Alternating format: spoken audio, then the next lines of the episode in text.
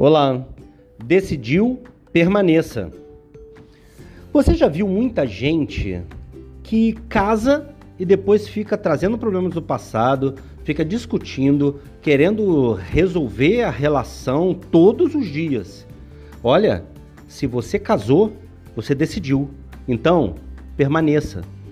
Ah, no negócio, na empresa, as pessoas ficam o tempo inteiro colocando em xeque não o problema, mas as pessoas.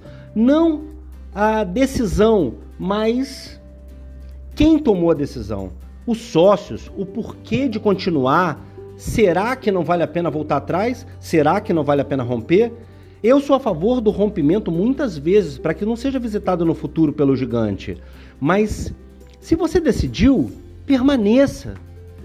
Não adianta ficar o tempo inteiro discutindo o tronco das relações. Discutam os galhos. Não discutam os axiomas, os metaprincípios, mas discutam sim as consequências, os, os, efeitos daquelas decisões que você tomou, os efeitos lá adiante, aquilo que pode ser moldado. Agora, discutir questões pétreas como o casamento, a empresa continua ou não continua, para com isso, se decidiu, permaneça. Não é inteligente todo mundo que oscila como vento. Não é respeitado, não é considerado. Presta bem atenção. Se você o tempo inteiro quer rever a relação, você está fora do game. As pessoas não vão te respeitar, as pessoas não vão considerar como constante, como, como sólido, até mesmo austero muitas vezes, com, com alguém que tem uma posição um tanto mais uh, uh, firme menos, menos variável, menos variante? Compreende o que eu quero dizer? Pense se você não está desistindo fácil demais. Pense se você não está rompendo com pessoas que podem vir a, a até, ir até a eternidade, irem até o, o fim dos dias, irem até o fim da vida. Se você decidiu, permaneça.